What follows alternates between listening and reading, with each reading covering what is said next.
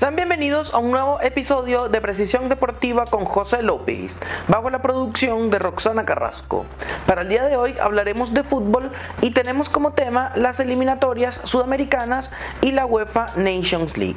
Como bien es sabido, el pasado día jueves inició una nueva triple fecha de las eliminatorias sudamericanas rumbo al Mundial de Qatar 2022 y este domingo quiero resaltar el empate de uno de los llamados partidos de la jornada que sin embargo fue un empate a cero en el Estadio Metropolitano de Barranquilla. Y hablo del Colombia contra Brasil. De esta manera, la selección cafetera es la única selección que ha podido sacarle un punto a Brasil, ya que antes de este compromiso, en nueve encuentros, Brasil había ganado los nueve y ahora sumaron un punto y se acabó de alguna manera la racha positiva que venía trayendo a lo largo de estas eliminatorias. Un conjunto de Colombia que le tocó muy difícil en este inicio de la triple fecha, le tocó jugar contra Uruguay en calidad de visitante y contra Brasil como local, dos de las mejores selecciones del continente y ha podido sacar un empate a cero en ambos compromisos. Defensivamente hablando, Colombia da la sensación de que no sufre, un Jerry Mina que está en, en este momento jugando en un nivel muy alto, tanto con la selección como con el Everton de la Premier League. Reinaldo Rueda decidió poner a Carlos Cuesta como acompañante de la dupla de central de Jerry Mina y me parece que tuvo un partido bastante aceptable. También quiero destacar la presencia de David Ospina bajo los tres palos de la selección cafetera. Me da la sensación de que Ospina es uno de los mejores tres arqueros de Sudamérica. Quizás por allí podemos poner a Allison y a Dibu Martínez por encima de él. Quizás Wilker Fariñez sea un muy buen arquero también en este momento. Claudio Bravo por toda su experiencia que tiene jugando como arquero. Jugó en, el Fútbol Club Barcelona, estuvo en la Real Sociedad. Ahora hace vida en el Betis de la Liga Española. Pero me parece que este momento que está viviendo David Ospina en su carrera es algo muy positivo y es muy importante para la selección cafetera. Por su parte, Brasil, a pesar de que contó con el regreso de Neymar, quien descansó en la jornada anterior contra Venezuela, en el partido que ganó la Canariña, tres goles por uno en la ciudad de Caracas. Neymar no vio acción en ese compromiso, sí vio acción contra Colombia, pero fue muy poco lo que pudo generar en ataque junto a sus compañeros de el frente de ataque Gabriel Jesús y Gol. Así que un punto para cada quien. Ya vamos a repasar cómo terminó la tabla de posiciones luego de esta jornada de las eliminatorias, ya que quiero pasar rápidamente al encuentro entre Argentina y Uruguay. Un nuevo capítulo del clásico del Río de la Plata. En esta ocasión fue triunfo para Argentina, tres goles por cero en un partido que tuvo como escenario el Estadio Monumental de River Plate allá en la ciudad de Buenos Aires. Los autores de los goles fueron Lionel Messi, Rodrigo de Paul y Lautaro Martínez. Argentina me da la impresión de que todo parece ser cuestión de tiempo para que ya aseguren de manera matemática su clasificación a Qatar 2022 junto a Brasil, de verdad que no han tenido mayores contratiempos en estas eliminatorias. Se ve que es superior al rival, tanto en la cancha como nombre por nombre. Argentina en este momento me da la sensación de que es una de las mejores selecciones del mundo y candidata a ser campeones en el Mundial, ya que vienen de ganar la Copa América. Y Lionel Scaloni, de alguna u otra manera, ha logrado encajar un núcleo de jugadores muy importantes, tanto como Messi, ahí está Gio Lo Celso, que está jugando en un nivel muy alto, un Lautaro Martínez, que es el delantero ideal para esta selección argentina, ya que cuando no tiene la pelota es el primer defensor que tiene Argentina. Y muchos se preguntarán cómo Lautaro Martínez puede ser considerado como un defensor siendo un delantero. Es fácil, cuando el rival tiene la pelota, Lautaro Martínez es el primero que presiona la salida del rival. Cuando los centrales tienen el balón en su poder, no tienen un panorama claro de juego porque Lautaro siempre está encima de ellos presionándolos, obligándolos a, dividir la pelota y allí en el 50-50 Argentina puede sacar la mejor parte y recuperar la pelota y de ahí ganar una jugada ofensiva. Entonces de esta manera Rodrigo de Paul en el centro del campo junto con Leandro Paredes se entienden a la perfección.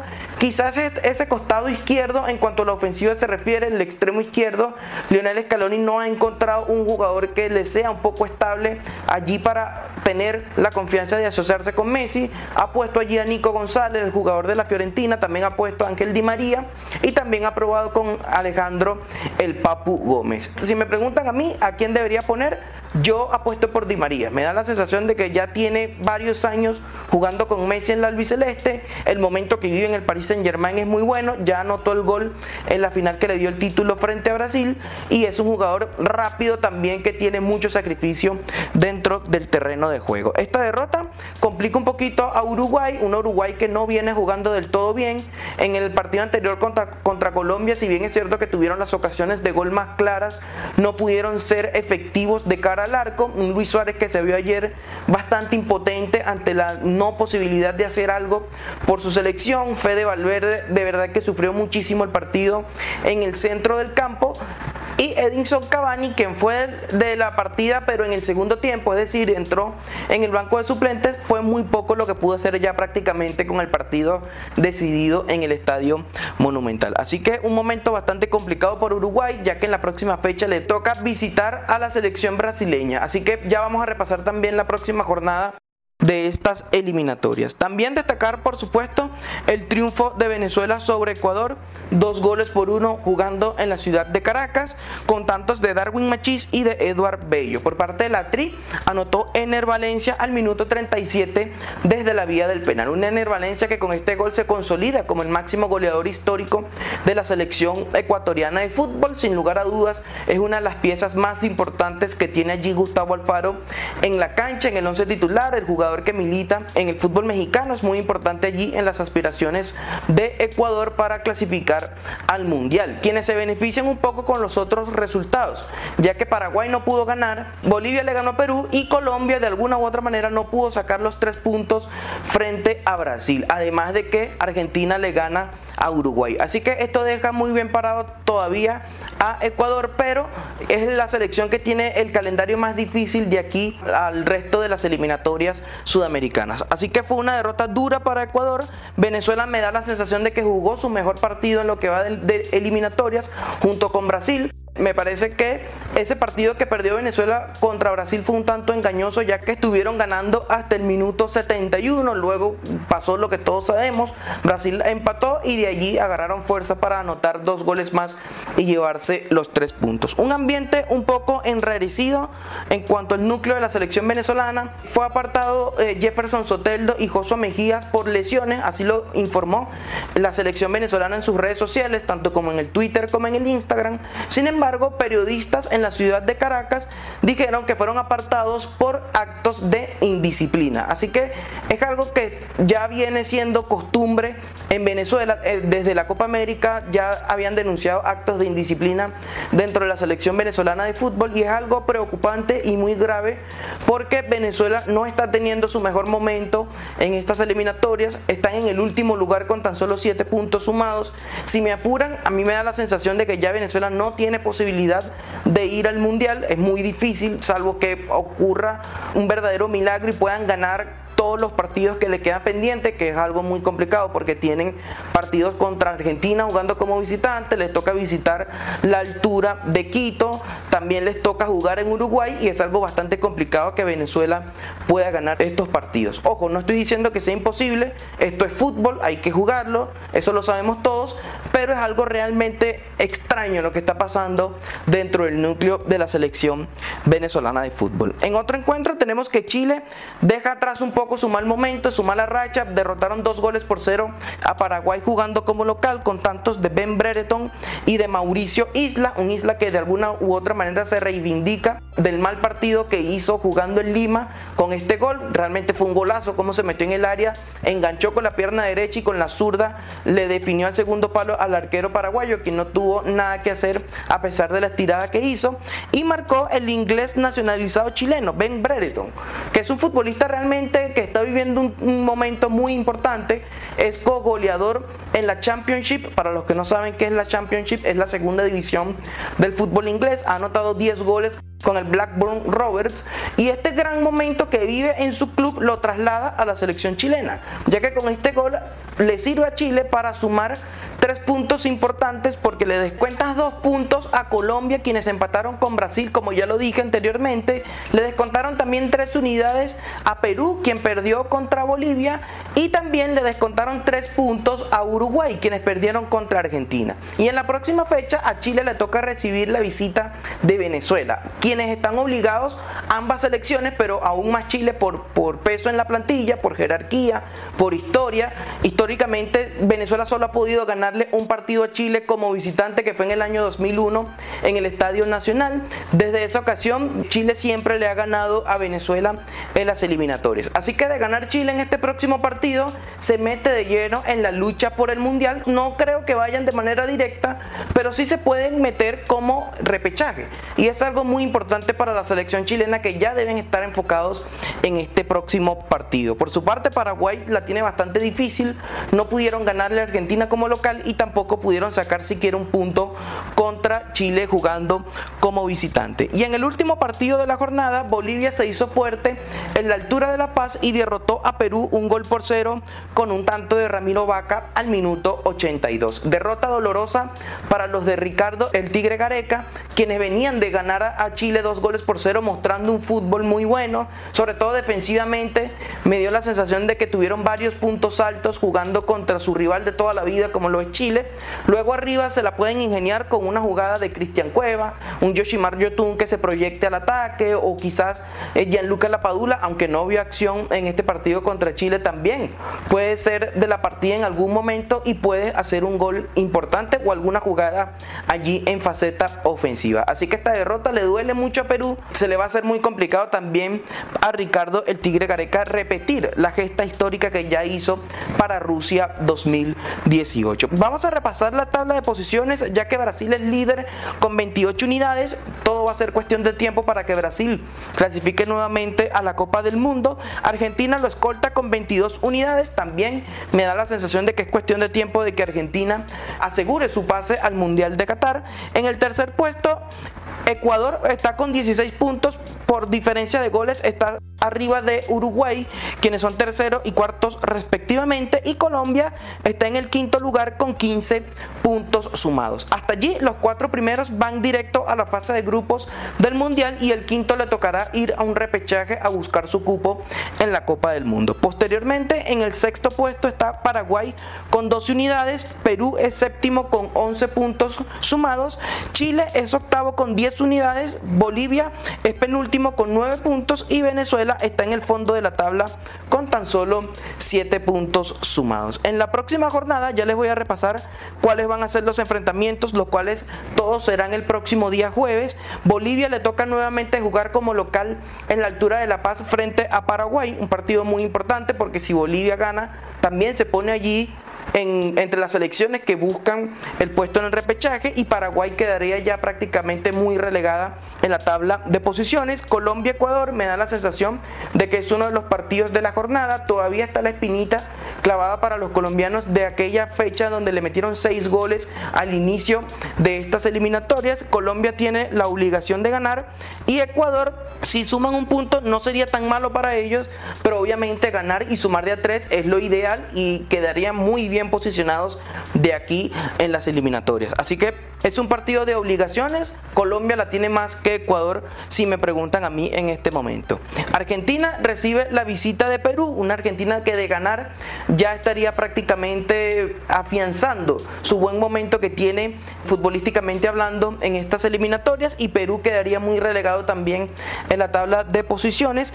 Chile va a recibir la visita de Venezuela. Chile necesita ganar sí o sí para meterse de lleno en la lucha por el Mundial. Venezuela también necesita ganar para salir del fondo de la tabla. Un empate para la Vinotinto es bueno, tomando en cuenta que vas a enfrentar un rival que es superior a ti, pero también sería un poquito agridulce porque estás en el fondo de la tabla de posiciones y ya con un punto prácticamente no te sirve. Así que los de Leo González tienen que hacer lo máximo posible para tratar de ganar en calidad de visitante a Chile. Y en el partido de la jornada, o por lo menos yo lo veo así, Brasil va a recibir la visita de Uruguay. Un duelo que también Uruguay necesita ganar en este encuentro. Brasil de ganar ya prácticamente sellaría su clasificación, no matemática, pero ya quedaría en una muy buena posición en el primer lugar de la tabla de posiciones. Cambiamos de tema y nos vamos a la UEFA Nations League, una Nations League que ya tiene ganador y es la selección de Francia, quienes vencieron dos goles por uno a España en la final que se disputó en el estadio Giuseppe Meazza de la ciudad de Milán. Los goles por parte de los Blues fueron Karim Benzema y Kylian Mbappé y por parte de España marcó Mikel Oyarzábal al minuto 64 del segundo tiempo. Todos los goles llegaron en la parte complementaria. En el primer tiempo tuve la oportunidad de ver este partido. España tuvo clara su postura en cuanto a este encuentro y es adueñarse de la pelota, tener la posesión en la mayor cantidad de tiempo posible y ganar alguna que otra jugada ofensiva y tratar de hacerle daño a Francia con el balón. Es por esto que el papel que jugaron los mediocentros de España en este encuentro fue muy importante con Gaby, con Sergio Busquets y con Rodri. Quizás estos tres volantes no tienen el peso suficiente en la ofensiva como le gustaría a la mayoría de los aficionados, pero Luis Enrique quiso apoderarse del balón, que no le hagan daño a él Francia en contraataque, que tiene jugadores muy rápidos, como es el caso de Benzema, de Mbappé, de Griezmann, el mismo Pogba, que en una transición de defensa-ataque puede hacerte daño con las largas zancadas que tiene.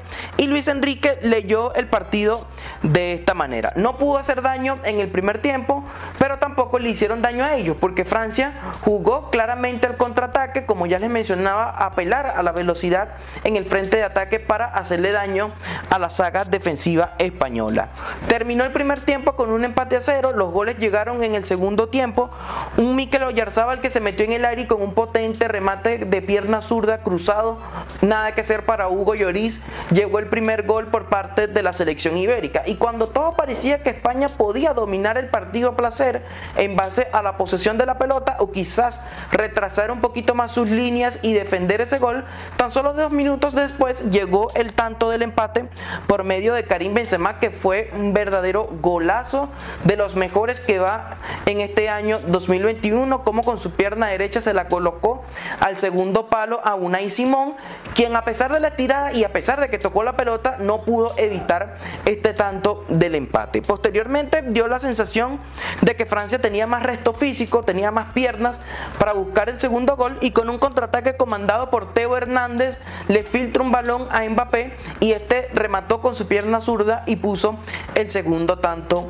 del partido. Un gol polémico porque lo revisó el En la transmisión de la televisión, en la repetición se vio que claramente Mbappé estaba adelantado, sin embargo el VAR hizo muchas tomas posibles y dieron que Mbappé estaba habilitado porque Eric García tocó la pelota. Pero a mí me da la sensación de que Eric García no tenía la intención de jugar la pelota hacia atrás, sino más bien él se estira, él estira la pierna para intentar que el balón no pase. Fue algo muy polémico. Yo hubiese invalidado ese gol porque Mbappé estaba adelantado al momento de que Teo Hernández da la pelota y Eric García no tenía la intención de jugar la pelota hacia atrás. Ahora, si el jugador español del Fútbol Club Barcelona, él hubiese tocado la pelota hacia atrás con una intención de dar un pase a su arquero y Mbappé lo intercepta, así esté adelantado 3 metros, no puede pitar offside porque el balón viene de un contrario. Pero en este caso no fue así. Así que esto es algo que debería revisar mucho la FIFA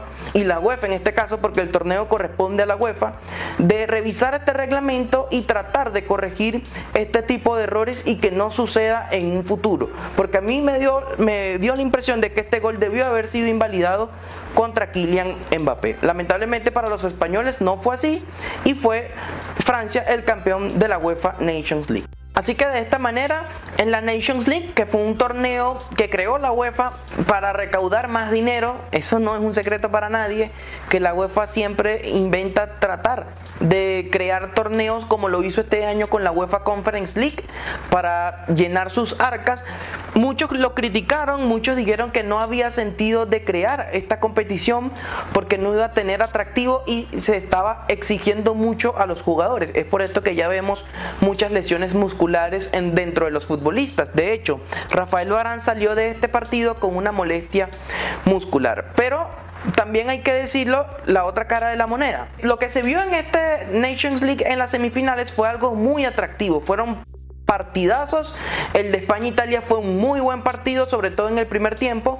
Y el encuentro que le ganó Francia a Bélgica viniendo desde atrás tres goles por dos en la otra semifinal fue realmente uno de los mejores partidos que he visto en este año 2021. Así que si un torneo te va a tener esta calidad futbolística, me da la sensación de que tiene que jugarse, tiene que repetirse, hay que hablar con los jugadores para tratar de convencerlos de que al final este es su trabajo, ellos ganan por esto, si bien es cierto que no son máquinas para estarlos exigiendo tanto físicamente, pero vale la pena tener un espectáculo futbolístico de este nivel.